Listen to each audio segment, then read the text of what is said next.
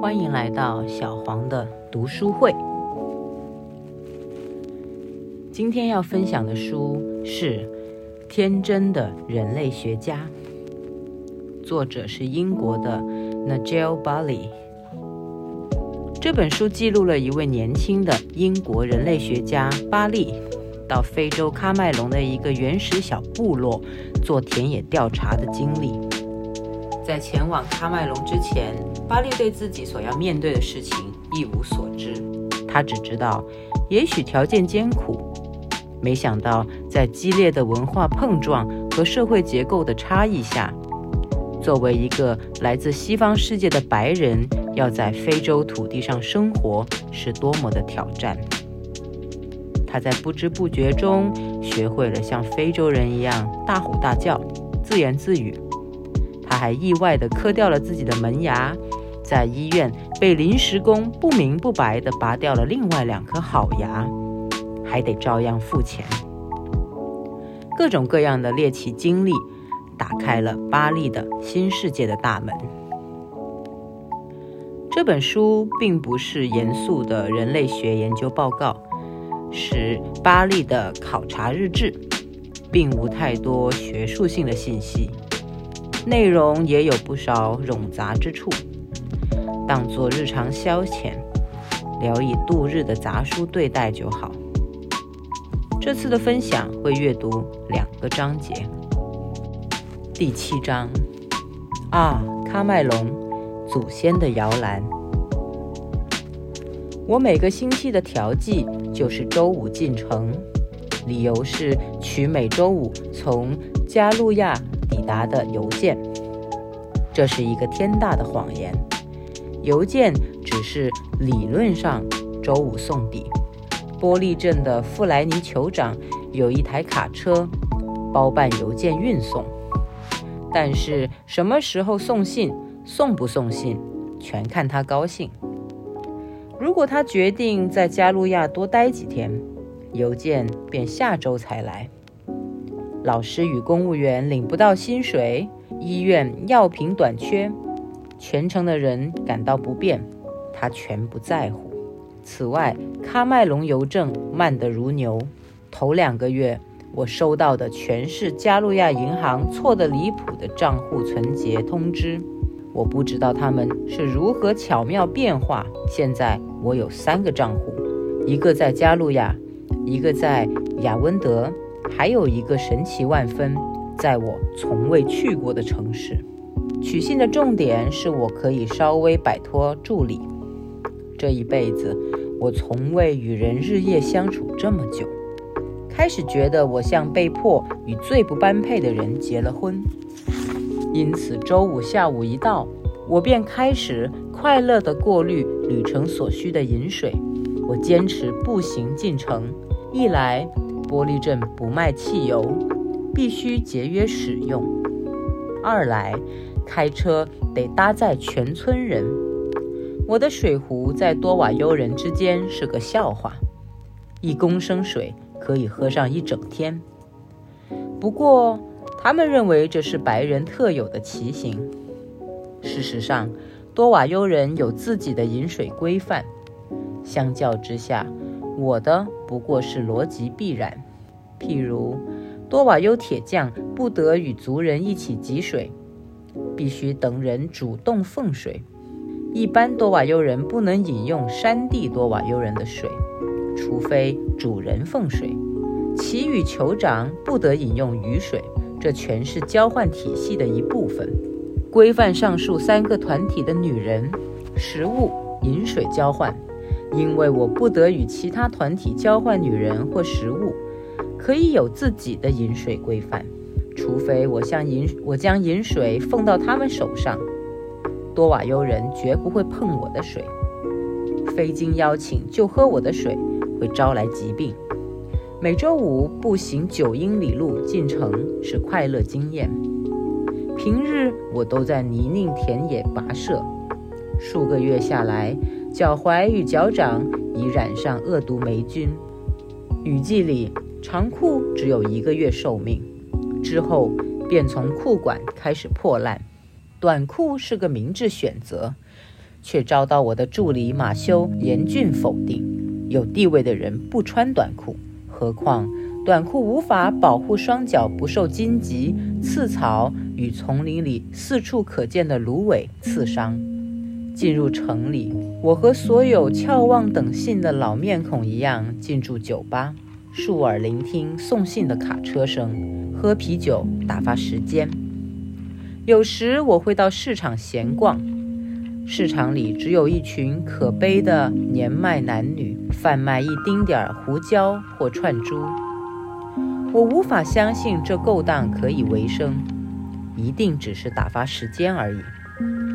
城的那头的屠夫每周两天卖肉，多数肉早已被城里大人物预购一空，普遍顾客只能买到蹄与内脏，以斧头剁开。屠夫不用磅秤，同样的钱，每次买到的斤两都不同。城里到处是闲逛的公务员、流浪者、宪兵与满街的孩童，因为周五取信。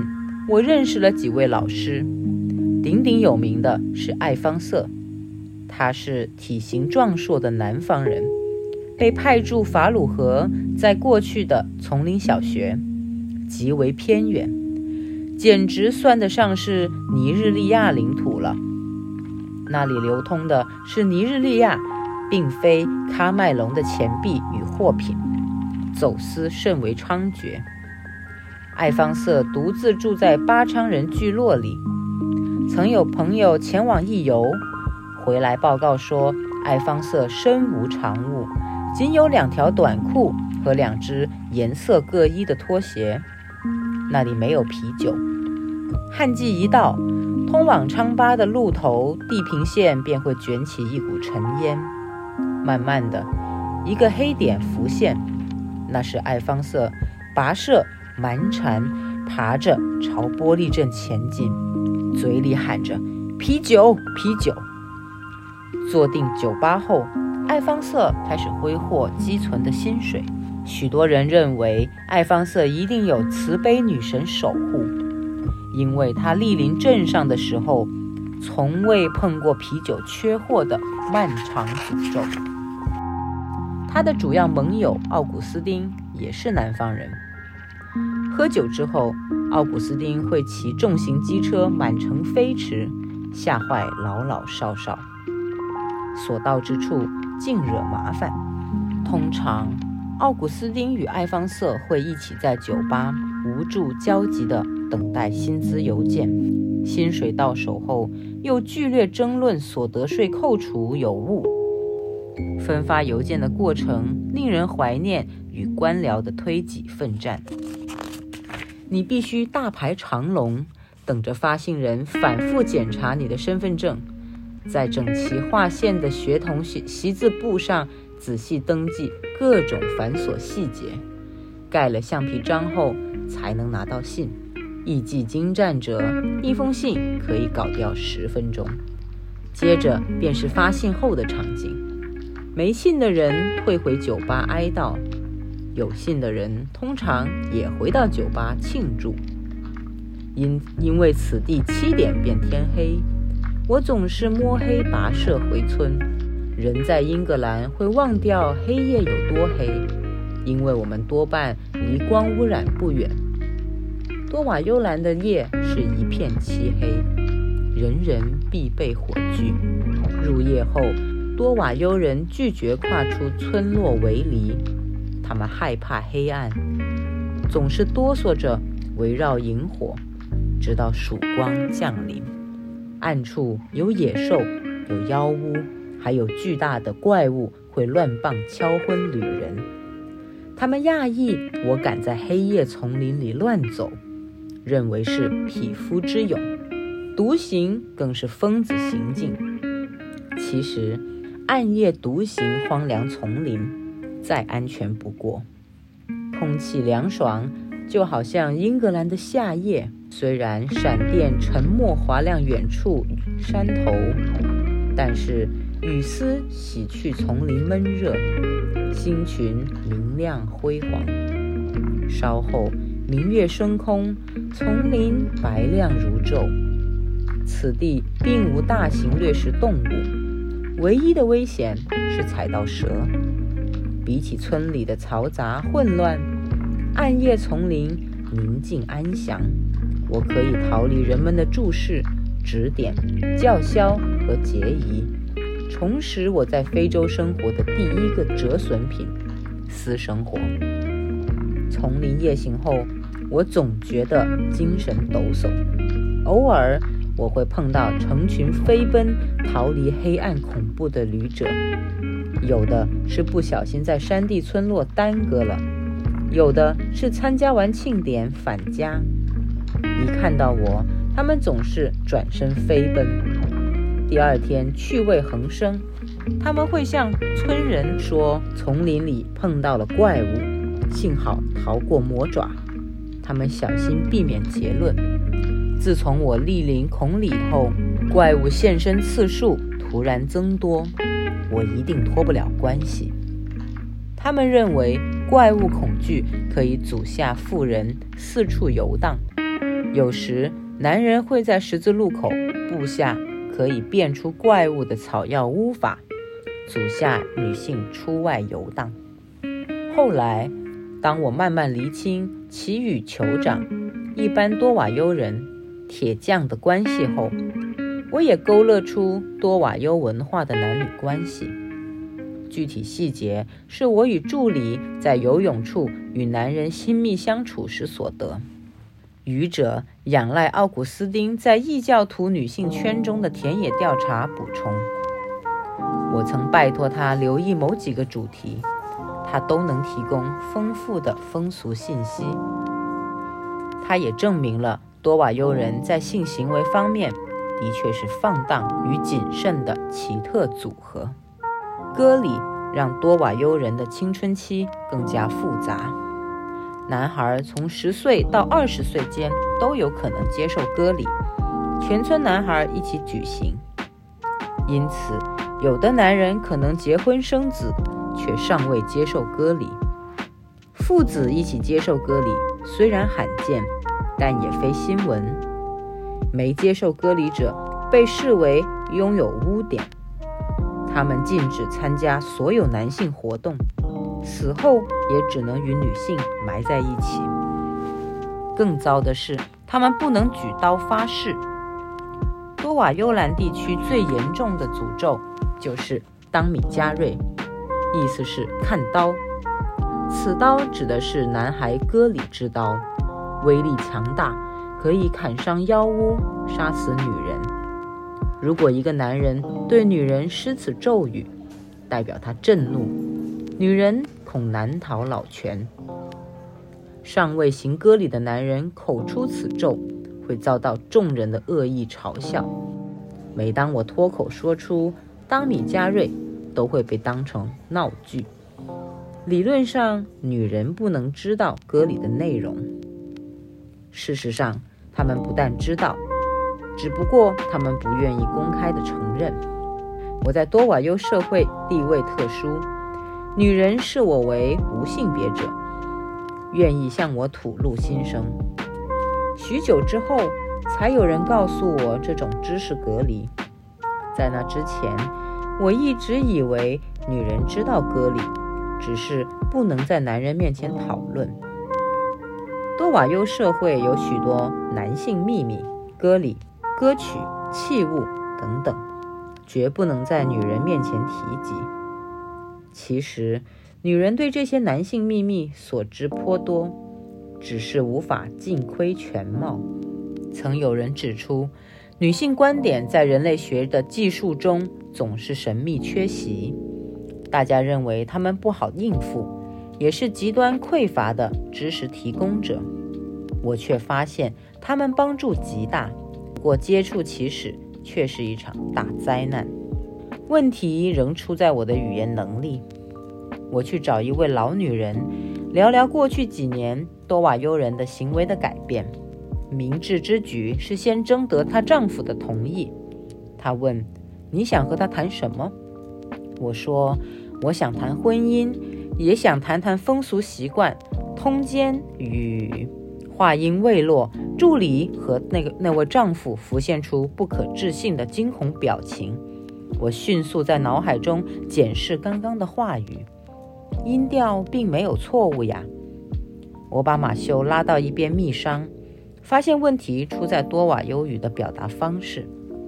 在多瓦优语中，一个人不会做什么，而是说什么。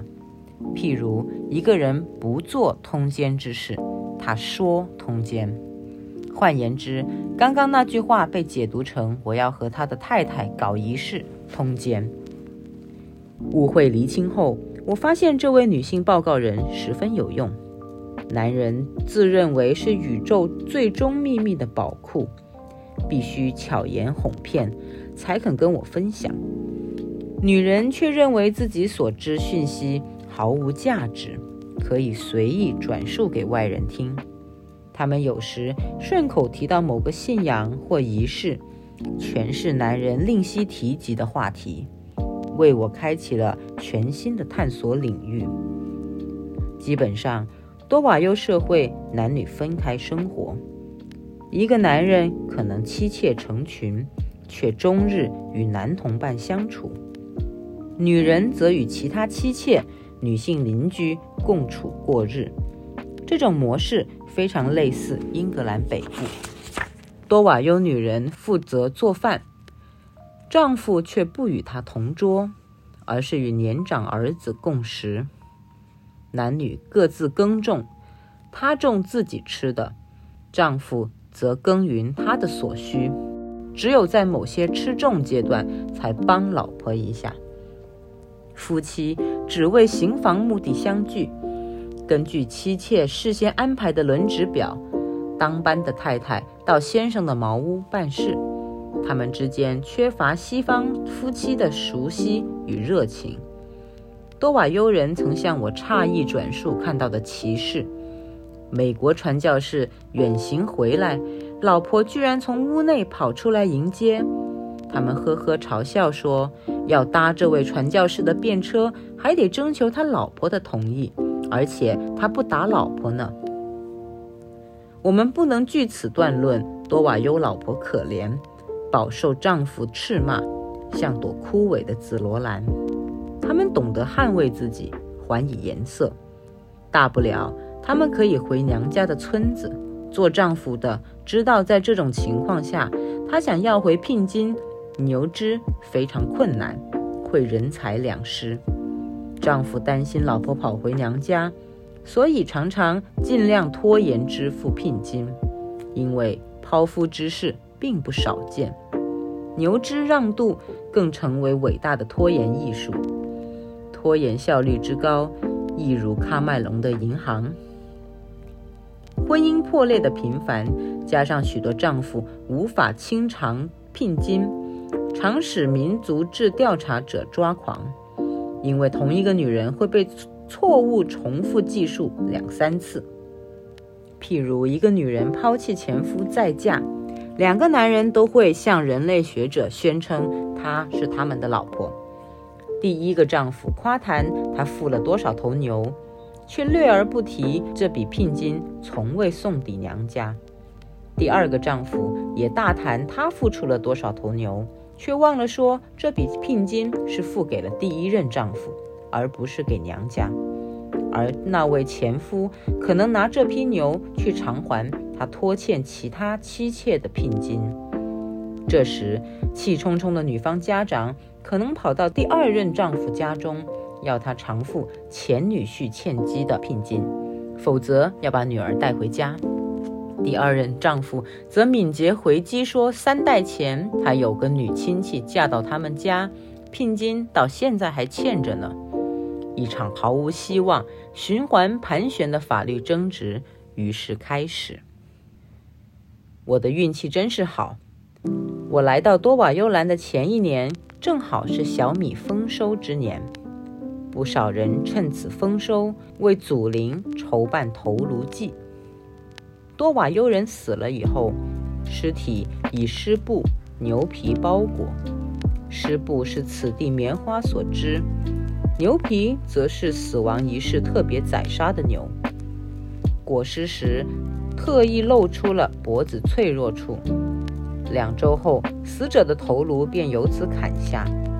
仔细检查头颅未被施咒之后，便会放在树内的瓦罐里。几年后，亡灵可能会骚扰亲人，出现在他们梦中，让他们生病。通常，一个妇人会出面寻求亲人支持，奉上啤酒。如果两场啤酒咽下来，无人有异议，便可以举行头颅祭。多瓦尤人喝酒后脾气不佳，酗醉而无争吵，属实罕见，需要在场所有人极力自制。连续两场酒宴都无争执，显示大家对举行头颅祭有极大的共识。有人告诉我，十五英里外的村子即将举行头颅祭。我决定先做些调查，确定真实性。如果你想规划十分钟后的事，碰到多瓦尤人的时间观，真的会气绝。我们以月、周、日度量时间。老一辈的多瓦尤人对何谓一个星期只有模糊概念，它和月份的名称一样，全是文化遗址物。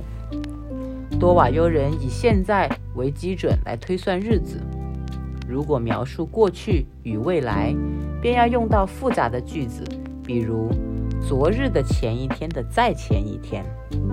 使用这种系统。你几乎无法确认事件确切发生的日子，他们怎么方便怎么行事。我花了好长时间才适应。我讨厌浪费时间，投注时间就想要有收获。每当我逮住人们请教某些事情的确切时间，回答总是“现在不是谈这个的时机”。我听到此话的次数一定创下了世界纪录。与人约定时间碰面。绝对行不通。他们会在隔一天，甚至一个星期后才露面，还很惊讶我生气了，或者让我跋涉十英里，他却不在家。在多瓦尤兰，时间不是一件可安排的事情。某些物品也是这样，你无法画出己有与他有的界限。刚刚来时。我很困扰，马修总是自行享用我的烟草，没有一丝不告而取的歉意。多瓦尤文化与西方文化不大相同，烟草与时间都属于弹性颇大的领域。烟草不可据为己有，朋友有权翻检你的口袋拿取烟草。每当我酬赏报告人一袋烟草，他就会公然蔑视礼节规则。急急忙忙奔回家藏起来，唯恐路上碰到拦截者。多瓦尤人的解释问题也多多。首先，他们会漏掉最重要的事项，以致模糊不可解。譬如，没有人告诉我这是长地师所在的村子，司管万物的生长，因此此间的仪式规矩和其他地方不同。不过，这种疏漏可以理解。如果我要向多瓦尤人解释如何开车，我会告诉他换挡、道路标志等细节，却忘了说不要撞上其他车子。此外，多瓦尤人的解释总是绕圈子打转。我问：“你为什么这么做？”因为它是好的。为什么它是好的？因为祖先要我们这么做。我狡猾地问：“祖先为什么要你这么做？”因为它是好的。我永远也打不败这些祖先，他们是一切解释的起始和结束。多瓦尤人喜欢用惯例说法，令我困惑不已。我问：“谁是庆典的主办人？”那个头戴豪猪毛的男人。我没有看到头戴豪猪毛的人，他今天没戴。多瓦尤人总是描述事情应有的状态，而不是现有的状态。第十三章：英国异乡人。飞行常是漫长、不愉快、难过的。我的田野之旅最后阶段更是如此。被迫坐得笔直，像个老姑婆般啜饮着瓶装矿泉水，全副注意力都放在我汹涌作呕的肠胃。同时间，飞机上以超大音量播放法国调情电影，供我取乐。撒哈拉沙漠消失于我的脚下。就在此时，我突然想到一个聪明点子，要在换机的罗马停留一晚。我眼前浮现美丽景象：安静凉快的房间，绿叶繁茂的树影洒落床铺，或许还有宁静的喷泉。下机后，我发现自己虚弱到无力提行李，只好放在寄放处。我看着宝贵的田野笔记。相机消失于门后，怀疑他们是否还会现身，也不敢相信自己居然疯狂到与他们分离。我找到房间，又热又吵，灯光闪烁，价格高到离谱。我躺下睡觉。一般人较少注意到，非洲村落与欧洲城市的最大差别在时间的流逝。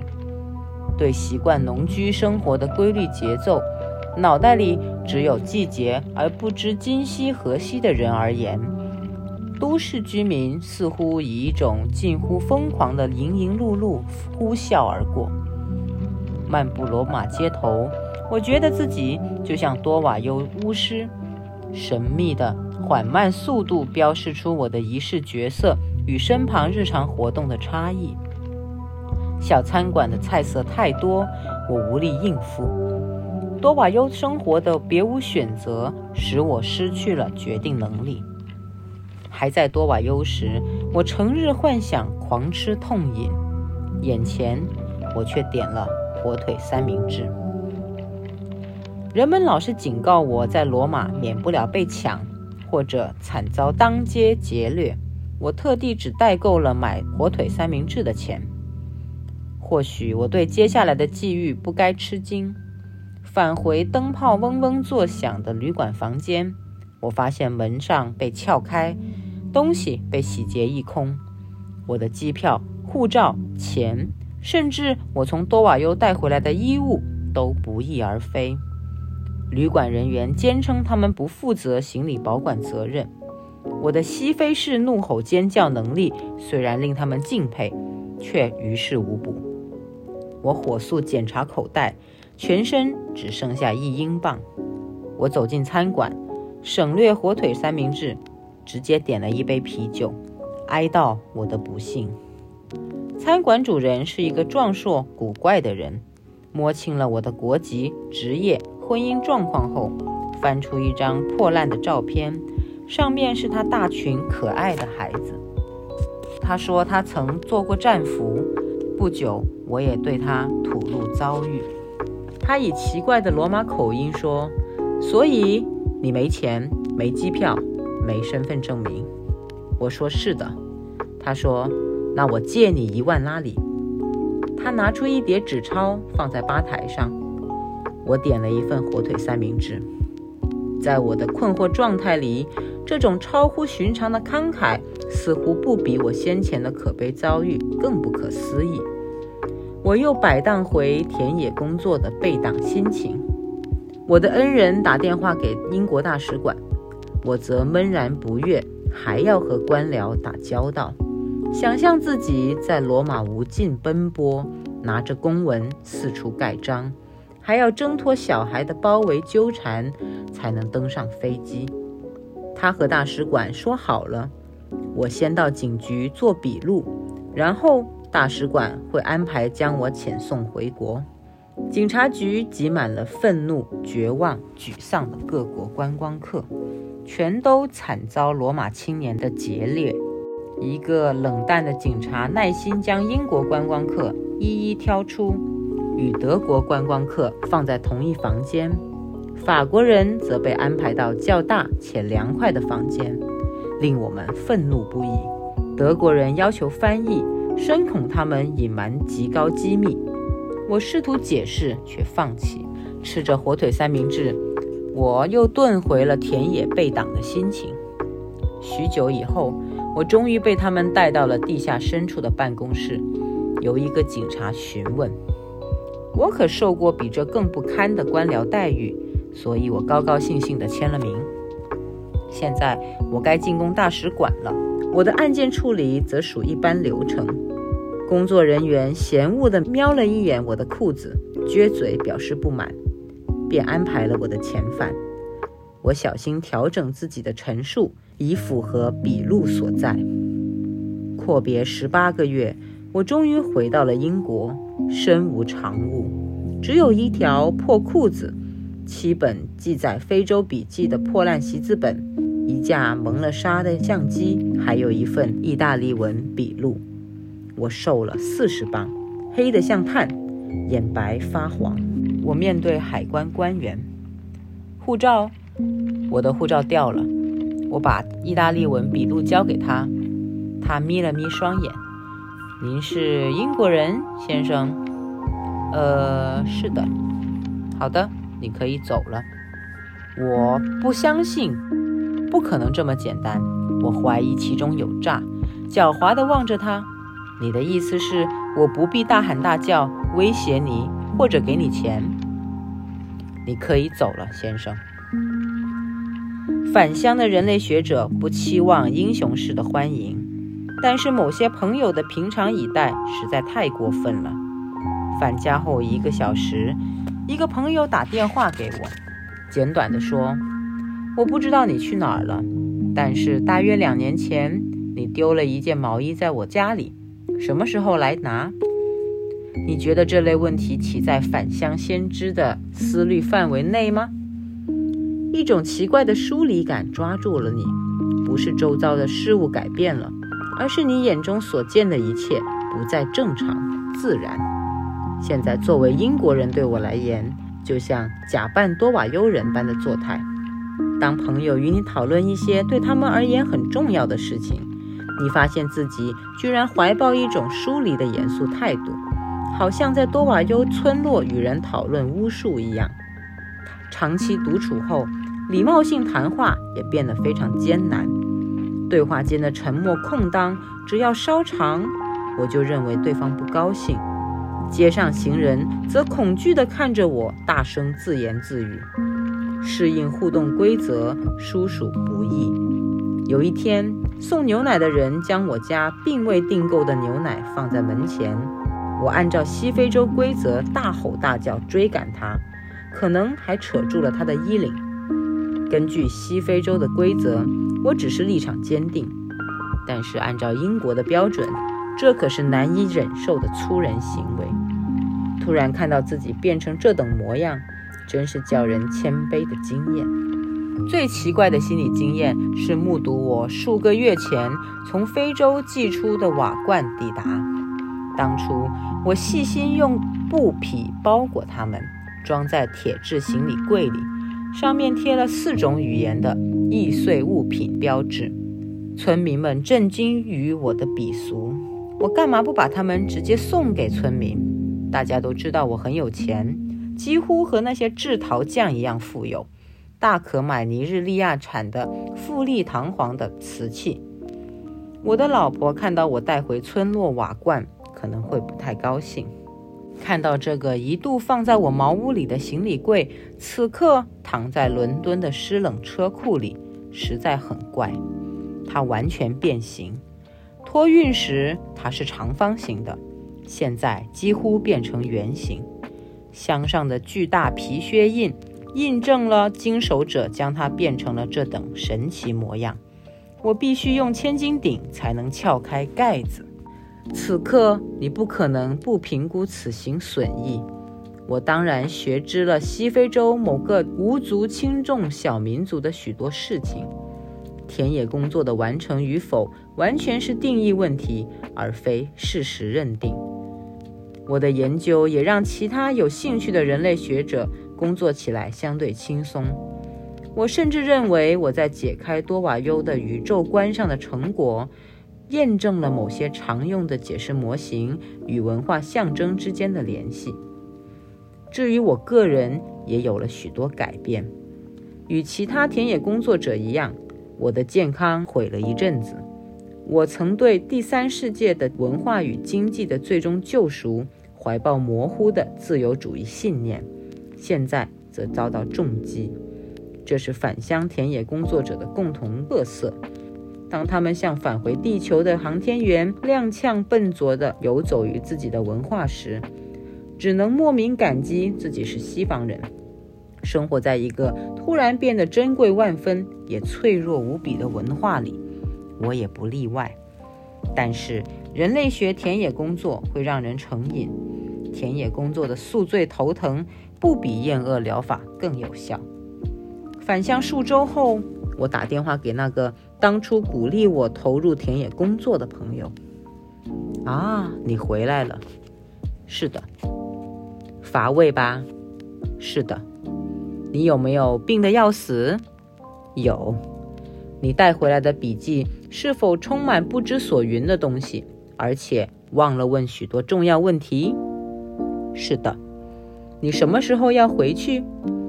我虚弱发笑。但是六个月后，我又回到了多瓦幽兰。大多数人都长期生活在单一的文化环境中。人们的聚落形态塑造了一个社会的文化和人们的思维方式。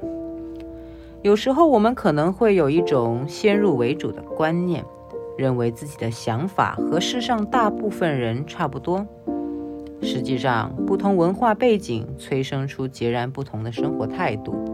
在尝试解读他人时，看看对方的成长经历和文化背景，也许更能理解他人的行为。